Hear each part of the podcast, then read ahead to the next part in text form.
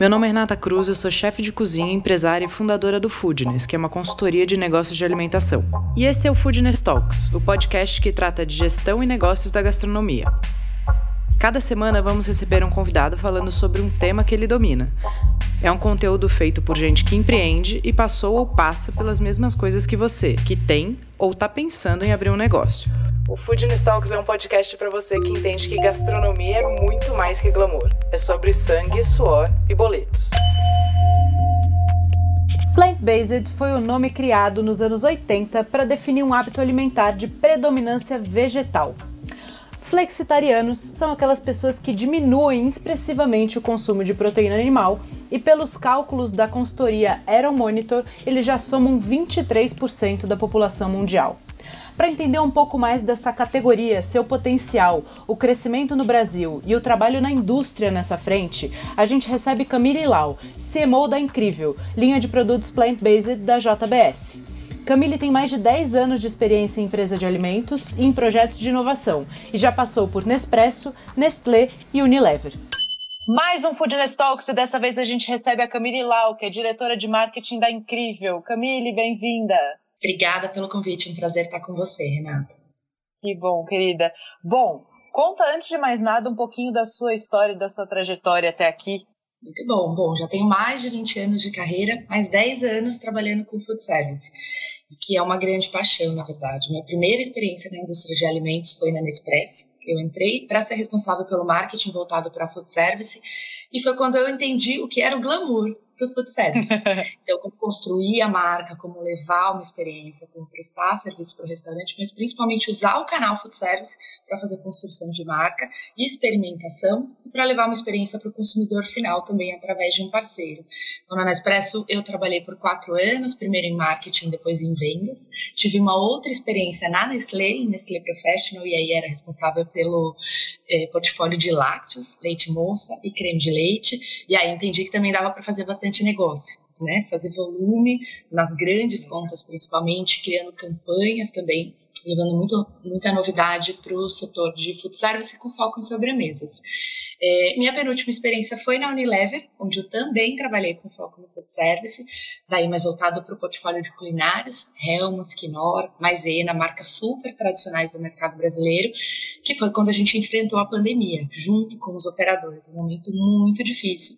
E aí foi um pouco mais um momento de colocar o propósito na rua, superar esse momento, ajudar os operadores a entender primeiro o que estava acontecendo, como eles poderiam responder, criação de diversas campanhas, mais com impacto social, entender também que o papel, ele, o, o produto muitas vezes ele tem esse papel de ajudar o operador na operação do dia a dia e também conviver com algumas questões globais, regionais, já você tem um produto e você precisa vender para todo mundo. E na verdade, quando você olha principalmente pequeno operador, tem necessidades muito específicas, é um produto específico, embalagem específica.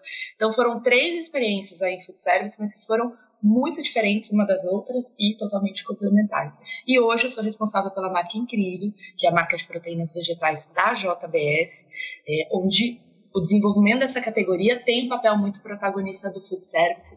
Então já é uma longa jornada aí com o food service, como eu falei, uma grande paixão e um super prazer também poder trabalhar com diversos tipos de operadores para desenvolver essa categoria. Muito bom. O Cami, sabe o que eu queria te perguntar antes até da gente entrar no tema central, vamos falar bastante de plant-based, mas como você vê o relacionamento da indústria? E aí eu vou pedir para você falar um pouco com grandes operadores, cadeias, mas também com operador independente. Como você vê essa possibilidade de união, de transformação, de uh, união de forças? Bom, acho que historicamente a indústria sempre esteve mais próxima dos grandes operadores, né? construindo relacionamento, grandes campanhas, é, uma estratégia de fornecimento que é bem diferente do mercado que é mais pulverizado. Para o uhum. operador independente, tem ainda um espaço para prestação de serviço que eu acho muito pouco explorado, né, de educação, de ensinar como fazer, de trazer melhores práticas de outros mercados para o Brasil ou de outros tipos de operação os operadores menores. Então eu vejo bastante espaço aí e tem também o distribuidor, né, que é um intermediário, é um, uma parte super importante, um elo super importante nessa cadeia. E eu não acho que a indústria também tem que fazer isso sozinha. Eu acho que ela pode, com a força que ela tem, ajudar a mover o conhecimento e as soluções através desses elos. Então, trabalhar junto com o distribuidor para levar a solução para os pequenos operadores ou ir até o operador para gerar uma demanda que depois é atendida por um distribuidor. Acho que a indústria ela tem esse poder de empurrar no bom sentido, né, e levar as boas soluções que beneficiam a cadeia como um todo, o operador lá na ponta, o distribuidor como um intermediário que pode agregar muito mais valor nessa venda que hoje eu acho que é muito transacional. Sim, é, eu acho que o, o, operador independente ele fica com, com a impressão de que ele não é valioso para a indústria, que não é verdade, né? Não é verdade. Na verdade, tem muitas tendências, muitas coisas que são criadas nas grandes operações pela facilidade que você tem de acesso, né, e pela busca também por mais inovação. Eu acho que a necessidade do pequeno operador, principalmente no contexto de pós-pandemia, ela está muito mais voltada para a eficiência operacional. Mas se a gente pensar uma grande indústria, ela tem muita expertise em eficiência operacional. É o que Sim. a torna uma grande indústria rentável. Então, eu acho que a troca de conhecimento ela pode acontecer. Isso invariavelmente vai levar também a, a, a transação de produtos, né? Você vai vender produtos e serviços ali, mas eu acho que é uma dá consequência, né? muito mais valor para a proposta que, que é oferecida hoje. Perfeito. Não, muito bom, concordo gênero, número e grau com você. E o Foodness faz esse papel, né, de ser esse elo, de também fazer essa ponte entre a indústria, os conhecimentos e levar para os operadores independentes. Então, a gente também se coloca super à disposição aqui.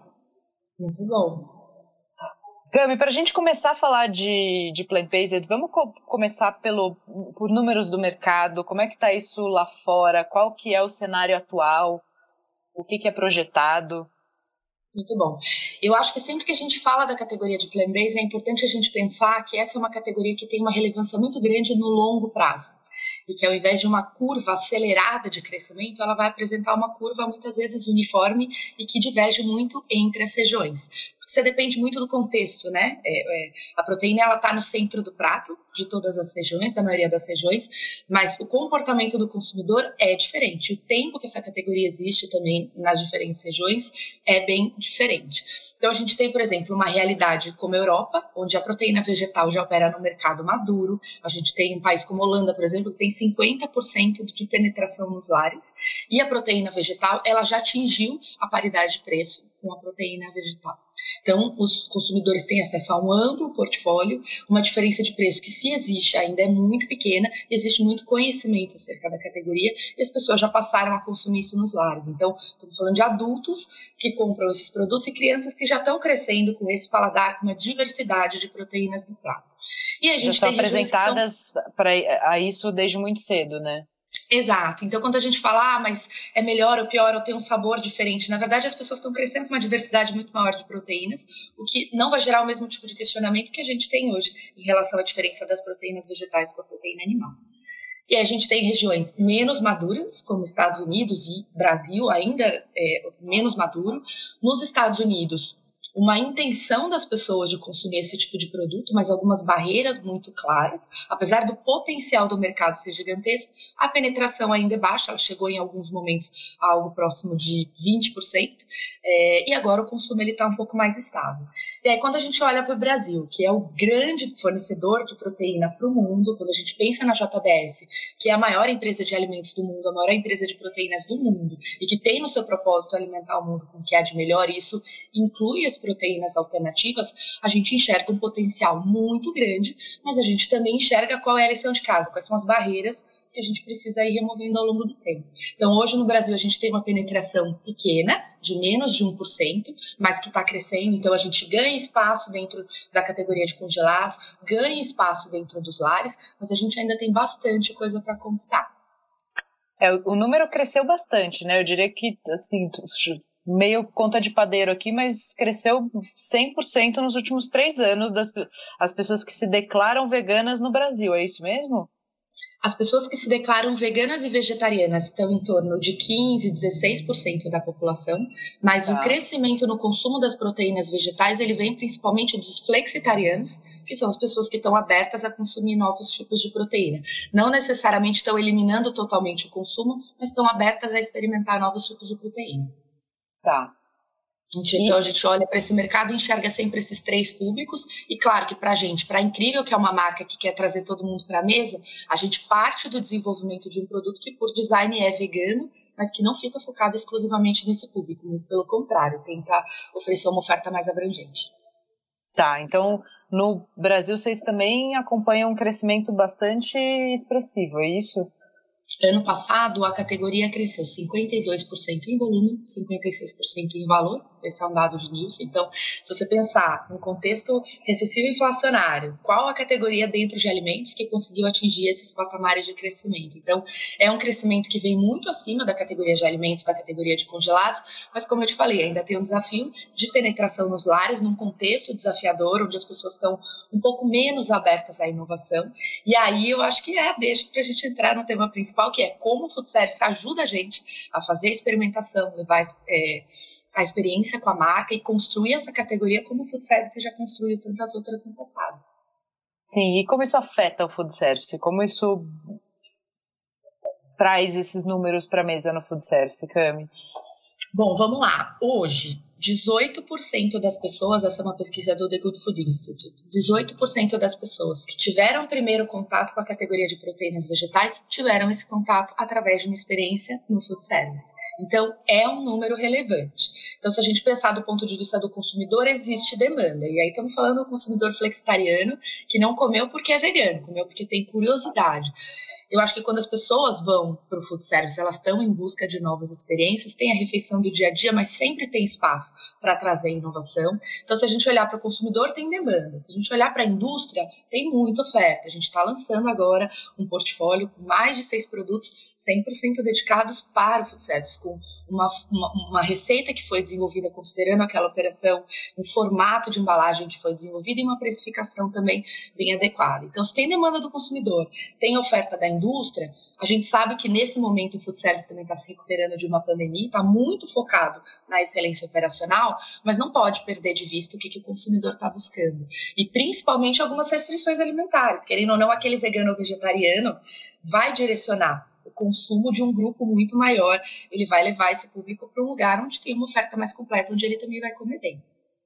Porque se a gente olhar e pensar quem consome o plant-based, não é só o cara que tem restrição ou que fez uma escolha por qualquer motivo que seja, né? Tem gente que não. reduzindo a quantidade de consumo de proteína animal mesmo, né? Exato. Na verdade, existe uma curiosidade por descobrir novos tipos de proteína. E aí são várias as razões né, que fazem as pessoas refletirem. A gente fala muito isso na marca. Por que, que a gente vai ficar é, só com as escolhas que a gente sempre teve se hoje a gente tem novas opções? Então, existe uma curiosidade. Muitas vezes, quando você vai num almoço fora, comemorar um aniversário, você está mais aberto a viver esse tipo de experiência. A gente vê isso muito nos festivais, as pessoas vão para os festivais de música, a gente está lá presente com a nossa operação e a gente vê as pessoas muito curiosas para experimentar coisas novas. Então, eu acho que no momento em que você não pensa só é, na tradição do seu cardápio, mas você busca trazer ali, um, um, fazer um papel de inclusão, né, de democratizar, de ver todo mundo que está sentado ali naquela mesa sendo bem servido. E principalmente quando você consegue construir isso, que é a principal expectativa né, do flexitariano, que você pergunta para ele, poxa, mas se você for substituir a proteína de origem animal, o que, que você gostaria que a proteína vegetal te traga? O sabor, a textura, as mesmas propriedades nutricionais, ou seja, a mesma experiência. Então, não é que eu quero deixar de comer aquele estrogonofe, eu quero comer aquele estrogonofe daquele lugar que eu gosto numa versão 100% vegetal. Aquele mesmo hambúrguer que eu estou acostumada a comer numa versão 100% vegetal. Então, aquele tempo onde os pratos vegetarianos e veganos eram um pouco radioativos e ficavam escondidinhos num cantinho do cardápio, não existe mais. Hoje tem muito espaço para esse protagonismo e, e, as redes, principalmente, que entenderam isso muito bem, estão hackeando os principais pratos e não oferecendo uma, uma opção exclusiva para veganos. Acho que está aí um pouco do sucesso de quem está fazendo bem. Sim, e você vê pro, com os operadores, tanto as grandes redes quanto com os operadores independentes, essa, esse crescimento de oferta também é bastante expressivo, né? a gente vê um crescimento maior nas redes, então a gente fechou agora, né, só no mês passado, três parcerias com grandes redes de food service aqui no Brasil. É, foi uma busca, na verdade, que não partiu da gente, né? A gente foi procurado para desenvolver soluções customizadas. Então, nas grandes redes, eu ainda vejo mais essa questão da customização entender, dada a realidade daquela rede, qual é a melhor oferta que a gente pode oferecer. Então, a gente fechou, por exemplo, uma parceria com o Bob's, onde há oferta de valor para o consumidor. O que, que a gente identificou como uma dor do consumidor é que ele gosta do sanduíche que ele gosta. Ele não quer comer um sanduíche específico que é 100% vegetal. Ele quer ter a opção da proteína vegetal dentro do hambúrguer, do lanche ou da salada que ele está acostumado a comer. Então, para o Bob's, a gente desenvolveu uma solução customizada que permite que as pessoas troquem a proteína de origem animal pela vegetal no build, no sanduíche que elas estão acostumadas a comer, pelo mesmo preço. Isso é super importante, porque uma vez que você coloca um sanduíche diferente com preço diferente, a adesão vai ser menor e aí você acaba Sim. gerando uma frustração. E isso está sendo um super sucesso. Com o Subway, por exemplo, a gente decidiu hackear o sanduíche mais vendido da rede. Então, a gente tem o frango teriyaki, que é o sanduíche tradicional, e a gente tem uma versão 100% vegetal para esse sanduíche que leva exatamente a mesma experiência. E um outro projeto que está sendo um grande sucesso é a costelinha 100% vegetal do Outback, que é uma versão é, muito surpreendente do prato, do prato clássico, que como você fala, as pessoas falam, ah, mas será que é? E a gente está super feliz com essa parceria e com o resultado que ela está gerando também. Então, para cada rede, a gente acaba perguntando, né, o qual que é o principal desafio. Quem tentou fazer alguma coisa com plant-based ao longo desse tempo já entendeu quais são as restrições, tem um pouco de aprendizados, e aí entra o papel da indústria de oferecer não só um produto, mas uma consultoria, inteligência, fazer pesquisa, ajudar a pensar. Para os operadores independentes, eu sinto que ainda falta desde a informação. Por que isso é importante? Como deveria ser sua oferta? Como que você vai construir? É, essa oferta em termos de receita, como você vai precificar, como você vai colocar no cardápio. Eu vejo as hamburguerias bem mais evoluídas, ajudando a construir a categoria de proteínas vegetais com ofertas super indulgentes e muito criativas, é, não só uma opção de lanche vegano, mas eu ainda vejo muito espaço para outras operações independentes oferecerem isso também. Certo. E para o cara que é independente, que está ouvindo a gente, é, ele tem e vai começar a ter cada vez mais oferta de, da indústria para ele dentro de uma linha food service para ele conseguir fazer e desenvolver pratos a partir da proteína vegetal, né? Exato. A ideia da nossa oferta portfólio que a gente desenvolveu, que vai trabalhar aí desde hamburguerias, é, com hambúrguer, claro, no centro, mas também as porções de emparados, essa linha de pequenos moldados para bares, para petiscos, né, que é super difícil você encontrar uma opção. Sempre falo como vegetariana que tem bastante dificuldade, às vezes, de conseguir comer num bar. Então, a carne moída para o pastel, a, essas porções de empanados, o peixe, o frango, o quibe, até solução para pizzaria. Frango desfiado, pepperoni. Então, a gente pensa sempre no tipo de operação, qual é o principal prato vendido ali, qual é a necessidade que o operador tem de hackear, sem trazer uma complexidade operacional. Se você diz, olha, eu tenho uma solução, mas você precisa cozinhar em um lugar diferente, né? Dois dias de preparo, você traz uma complexidade que o restaurante não está aberto para implementar nesse momento.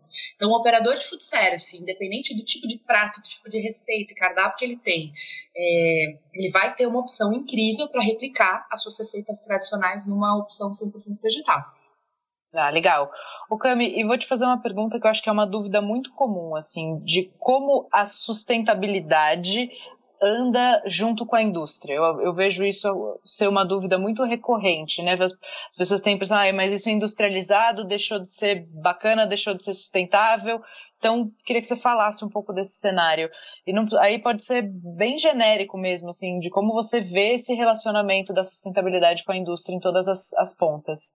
Tá. Eu vejo na sua pergunta dois temas diferentes. Um tema é o tema de produto, desenvolvimento de produto e qual a tecnologia que você precisa para conseguir replicar a mesma experiência que as pessoas têm com a proteína de origem animal. Então, Perfeito. eu vou trazer dados, tá? Na visão do consumidor, o que, que ele quer? Replicar essa experiência e ele quer ter acesso aos mesmos nutrientes da proteína de origem animal.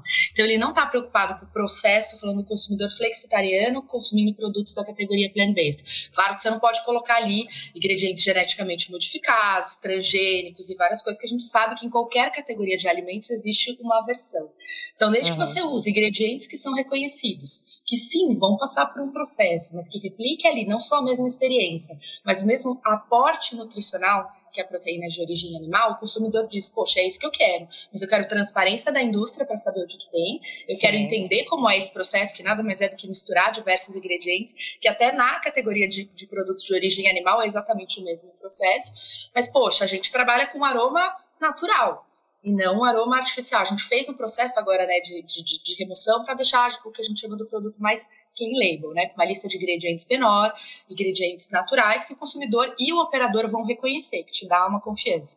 A gente fez o check da tabela nutricional, então a gente oferece os mesmos, é, o mesmo padrão nutricional e até melhor, em alguns quesitos, como fibras, é um produto que não tem colesterol.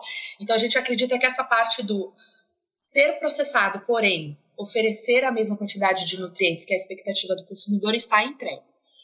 E a sustentabilidade, se a gente comparar proteína vegetal versus a proteína de origem animal, existem consumidores que estão fazendo essa comparação e que entendem a proteína vegetal como mais sustentável. O nosso olhar, a gente poderia falar, ah, legal, é mais sustentável, então vamos produzir desse jeito, mas o nosso olhar é como dá para ser ainda mais sustentável. Então, hoje a gente produz a partir de soja uma soja que é produzida né, num lugar, que é processada e que é trazida para o Brasil. Então, a gente decidiu, por exemplo, desenvolver a nossa própria cadeia de fornecimento aqui no Brasil. A gente tem um Legal. projeto de agricultura regenerativa para desenvolver uma cadeia que vai permitir que a gente faça, é, que tenha esse fornecimento desse ingrediente aqui no Brasil, sem precisar comprar de outros países, e ainda vai desenvolver. A gente tem um projeto através do fundo JBS pela Amazônia com o The Good Food Institute para suportar o desenvolvimento de novas matérias-primas é, usando a biodiversidade da Amazônia.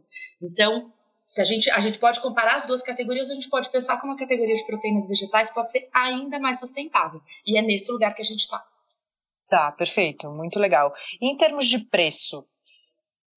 Hoje, dependendo da categoria, tem uma diferença de preço que pode chegar a 50%, mas a gente tem diversos exemplos, como esse exemplo do Bob's que eu dei agora, onde as pessoas podem trocar proteína de origem animal pela opção vegetal sem nenhum acréscimo de preço. Existe ainda um trabalho dentro da indústria que precisa ser feito de ganho de escala, para ir reduzindo esse preço. E a vantagem de estar dentro da indústria de, de, proteína animal é que a gente consegue saber exatamente onde estão esses gaps de custos a serem trabalhados. Incrível é a marca que assumiu a democratização do plant-based como seu propósito central. Então a gente quer dar acesso às pessoas e isso é uma coisa que a gente vai ver acontecendo ao longo dos anos. Claro que nada é do dia para a noite. Eu falo assim, dá para fazer um produto muito barato? Dá mas aí existem outras coisas que teriam que entrar, né? Os ingredientes, a gente não teria a certificação de onde veio a nossa matéria-prima, que é proveniente de uma região de não desmatamento. Então, tem coisas das quais a gente não vai abrir mão para baixar o Sim. custo do produto, mas uma vez que a gente consiga fazer isso de maneira sustentável, que entregue um produto nutricionalmente adequado e muito gostoso, a gente vai fazer.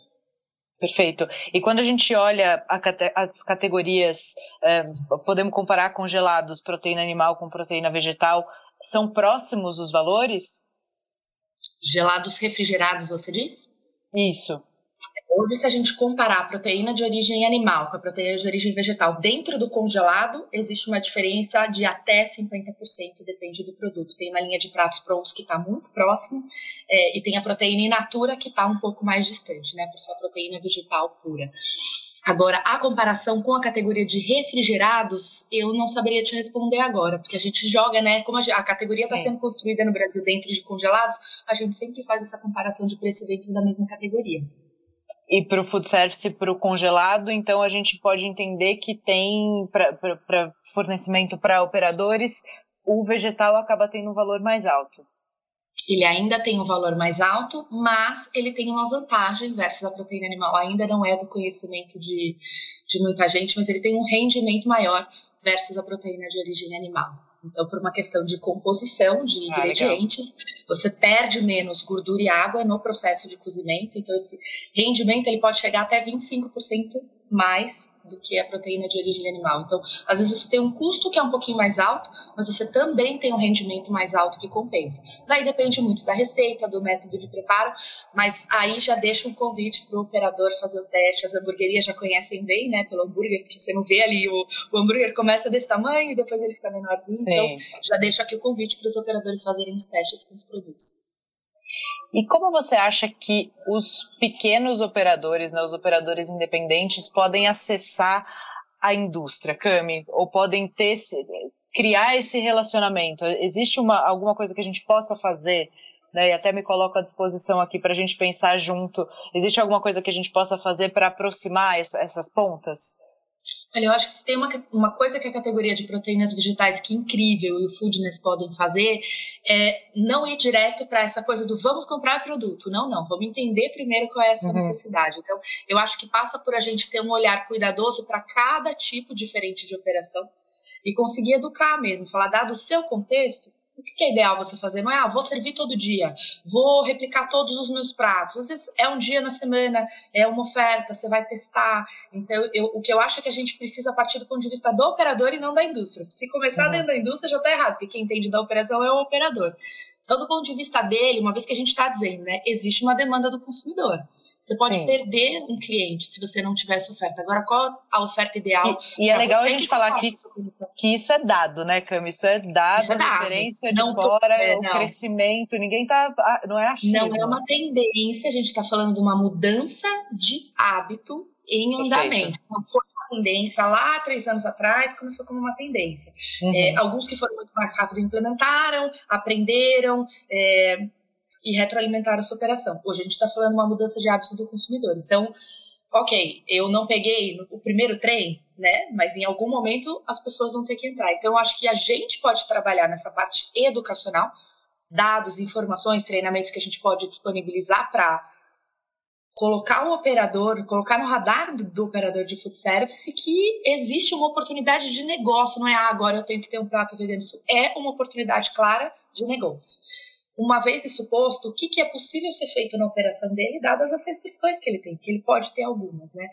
E aí eu acho que começa também, a gente pode começar a trazer esse distribuidor que hoje está lá, né, tirando o pedido do dia a dia, e que pode trabalhar essa oferta de uma maneira a levar um pouco mais de serviço também. Então, como é que a gente educa, como é que a gente ajuda no processo de desenvolvimento da solução e depois como a gente acompanha. Então, a gente tem incrível, a gente começou a atuar no food service esse ano e a gente vai desde a consultoria do desenvolvimento de produto, a gente tem técnicos que desenvolvem, é, fazem todos os testes, a gente tem uma operação de fornecimento, mas a gente também trabalha a divulgação, porque muitos operadores perguntaram, poxa, mas eu vou colocar essa pizza aqui, a gente teve uma parceria com a 1900 e a gente fez uma campanha de divulgação para ajudá-lo a dizer o que, que era aquele produto, qual era a proposta de valor, por que, que as pessoas deveriam experimentar. Muitas vezes o operador quer colocar a novidade, mas ele não sabe nem como divulgar. Então, a nossa uhum. proposta é trabalhar isso, desde o entendimento da necessidade até a entrega da, da solução de divulgação, onde tiver espaço. Muito bem, e performa bem esse tipo de produto. A 1900 é uma, uma, pizzaria clássica, acho que tem 13 casas. Eu até almocei, eu tomei um café com a Adri essa semana. É, e, e, a performance do produto vai, vai bem.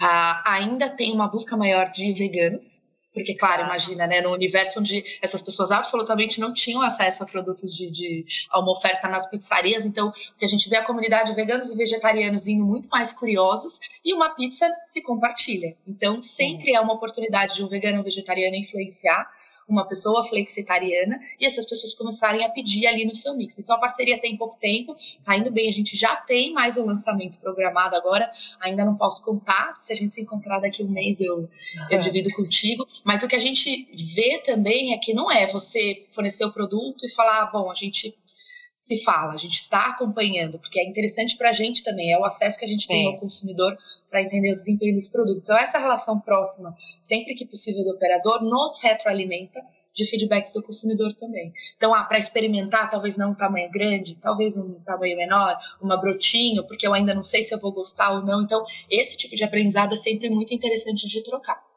E nesse caso da 1900, vocês fornecem os insumos para que eles usem a massa deles e, e, e, montem uma pizza com essas, com essas propriedades, é isso? Exato. Nossa oferta para 1900 é o frango desfiado, e aí ele replica uma das receitas tradicionais da pizzaria numa versão 100% digital, e o próximo lançamento vai fazer exatamente a mesma coisa. Perfeito. Não, muito legal. E é legal a gente trazer esses cases, porque aí as pessoas também conseguem entender aonde entram essas, essas possibilidades, né? E, esses, e essas facilidades que hoje a indústria está tá trazendo para realmente atrair é, esses, esses novos hábitos, né? As pessoas que, que já aderiram a esses novos hábitos e que vão crescer cada vez mais, né? Esse número fatalmente cresce. E ele cresce com a ajuda do food service, né? O protagonismo desse canal, penso aqui até categorias que eu trabalhei, cafés é, porcionados. É uma categoria que foi construída através da gastronomia. Né? Começou com os principais restaurantes, os chefes, grandes eventos, os eventos de gastronomia, as marcas super presentes. Então, o food service ajudou e foi muito protagonista na construção dos cases. Falando de produto, maionese, caldo, é, petit gâteau, todos os produtos foram pensados por um chefe, lançados no restaurante e hoje a gente consome em casa como se tivesse nascido no pote dentro do armário, mas tudo isso Sim. foi construído através do food service, a gente acredita muito nisso também. Então, do nosso lado, a gente tem que ter sim informação para compartilhar o serviço de consultoria e o produto, mas acompanhar também, pegar a mão do operador, o grande, médio, pequeno, o distribuidor e ajudar na construção da categoria, porque é uma oportunidade de negócio para todo mundo. E Cami, qual é o volume? Acho que essa é uma curiosidade interessante. Qual é o volume que um operador precisa ter para ele começar a conseguir um contato para desenvolvimento de produto ou para um atendimento mais próximo? Porque acho que é, tem bastante gente que tem casas, é, às vezes poucas unidades, mas com volume muito grande, eles não, não têm nem ideia de que eles já podem, é, que o volume que eles vendem justifica essa, esse atendimento, né? Ou um desenvolvimento de produto específico. E a gente teve um cuidado muito grande de não replicar para na oferta de portfólio para o operador independente a mesma lógica que a gente tem para grandes e médias redes. A gente sabe que a realidade de desembolso é uma preocupação muito grande do operador, principalmente para esses produtos que são a curva C do menu, né? São os produtos uhum. que ainda não tem bastante. Então, a gente também não replicou a experiência do varejo, porque senão teria um custo mais alto. E a oferta que a gente está fazendo é que a gente tem uma caixa maior, mas a gente pode vender os packs individuais. Então, o operador pode comprar a partir de um quilo através do distribuidor. Essa não é uma operação que a gente consegue fazer ainda dentro de casa, mas através de um parceiro distribuidor, ele consegue fazer um mix. Então, eu vou comprar dois, três quilos de um produto, dois, três quilos, até para testar, às vezes não é nem para vender, mas para fazer uma receita, fazer um teste. Então, eu não vejo nenhuma restrição de volume mínimo para compra, o que a gente sabe que existe é ainda alguma restrição de crédito, talvez por parte do distribuidor, que também é uma oportunidade, de repente, para a indústria conseguir endereçar. Mas se a gente pensar no tamanho do PEC que foi desenvolvido, tamanho da embalagem que foi desenvolvido para esse canal foi pensando na necessidade desse operador mesmo e tornar possível a experimentação e, e aquisição em pequenos volumes. Tá. E agora eu tô com o meu negócio crescendo, eu tô virando uma rede. Qual é o volume que eu preciso ter para sentar com vocês ou sentar com a indústria, né? Não precisa ser especificamente com vocês e personalizar um produto como foi o caso do Outback, do Bob's, etc. Qual é o volume disso? Para fazer uma customização de produto? Sim. É que não depende, na verdade, do volume, depende de como é a entrega, né? Essas redes, elas ainda têm um modelo de entrega centralizada e que uhum. depois uhum. eles fazem a distribuição para as lojas. Então, quando você tem uma entrega centralizada, isso te permite ter um volume um pouco maior. Então, eu diria que em torno de cinco operações dependendo tá. do volume, quando você é responsável pela entrega para cada uma das operações de loja a loja. Os projetos de customização a gente começou a fazer esse ano e ainda sob demanda, então a gente acabou não definindo muito um critério. É, o que eu gostaria, às vezes, não é uma necessidade customizada para um operador, mas para um grupo. Então eu tenho Sim, uma isso é muito legal. padaria que é completamente diferente. A gente começou a ter essas conversas. Poxa, a padaria ela está voltada para um momento de consumo, uma ocasião de consumo completamente diferente de uma hamburgueria. É, como que eu ofereço um portfólio com valor agregado para esse momento de consumo? Então, tanto esse olhar para o momento de consumo, qual é o portfólio, às vezes é uma, uma receita redes nos demanda um produto que já está pronto para comer, né? O famoso ready to eat, que demanda um processo diferente. E às vezes tem que ser cru porque eu quero fazer com a minha receita, eu quero fazer o meu processo aqui do zero. Então, nos interessa muito mais ouvir aprender para poder desenvolver um portfólio customizado que ainda que não seja para um cliente, atende um grupo. Isso nos traz uma vantagem, claro, operacional e de custo para atender muitos com uma única oferta. Cami, eu sei que você acredita muito no poder transformador do alimento e eu queria entender como você acredita que a indústria pode acelerar essa transformação. Muito bom. Acho que primeiro, o primeiro contato que eu tive com a indústria de alimentos me trouxe isso. Poxa, não é só um café é um grão, ele vem de algum lugar, ele foi plantado por alguém através de um processo. Uhum. E todas as decisões que são tomadas, então a gente pensa nos elos de fornecimento, mas existe o agro aí, né? Uma cadeia produtiva. Então, foi o momento em que eu realizei o papel transformador que a indústria pode ter, qualquer indústria, mas principalmente a grande indústria. No momento em que ela toma a decisão, eu vou é, comprar todos os meus grãos através de uma cadeia de fornecimento certificada, de não desmatamento. E agora, regenerativa, você impacta uma série de vidas para trás dessa cadeia. Propósitos e, consegue... e valores, né?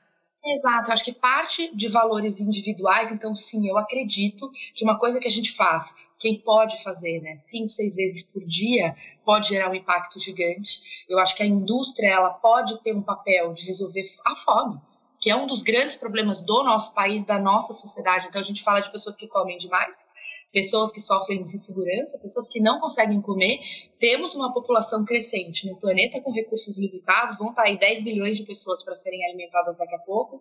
E para mim, a, a primeir, foi no primeiro dia de trabalho na indústria de alimentos, foi a pergunta que ficou: como a grande indústria vai ajudar a endereçar as questões que a gente tem como sociedade, os questionamentos que a gente tem como indivíduos, através de produtos e de serviços. Então, eu acredito no papel do indivíduo trabalhando na indústria de alimentos com um propósito genuíno, eu acredito na indústria que tem um propósito genuíno de resolver as grandes questões da nossa sociedade, eu acredito que o operador de food service precisa ter essa segurança de, de onde vem esse produto que eu estou comprando, fazer aquele preparo ali sem desperdício, com os melhores processos e contar essa história para o consumidor também que está consumindo ali. Então, claro que a gente pode continuar tendo relações transacionais, as pessoas no final do dia precisam comer, mas eu acho que a gente evolui como sociedade quando todo mundo chega nesse lugar, dessa visão. O que, eu faço como indivíduo, eu como indústria, o papel do distribuidor e o papel do operador. É para aí que eu acho que a gente tem que evoluir.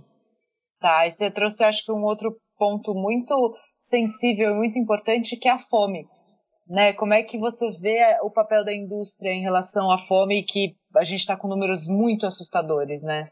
Sim. É, na verdade, pensando dentro do contexto da categoria, tá? A gente tá. sempre olha para. Claro que a gente tem questões de curto prazo na sociedade, a gente sabe, né? Dos dados alarmantes de pessoas passando por insegurança alimentar, mais de 30 milhões de pessoas no país é, que passam fome hoje.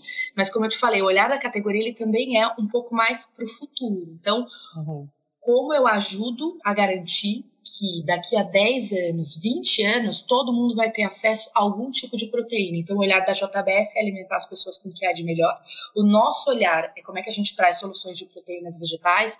Tem também dentro do grupo outras, é, outras empresas que estão focando né, no negócio de proteínas cultivadas, por exemplo. Então, o olhar da companhia é: temos temas nesse momento na sociedade, mas também temos que garantir que a gente vai conseguir alimentar as pessoas lá na frente. Como maior indústria de alimentos do mundo, a gente tem que ajudar a endereçar. Então, é garantir que sim vai ter, sim vai ser sustentável, né, esse sourcing, sim vai ser nutritivo e que todas as pessoas vão, vão ter acesso. Então, na verdade, é uma conexão dos propósitos da JBS com o propósito da Incrível, que é democratizar o acesso às proteínas vegetais.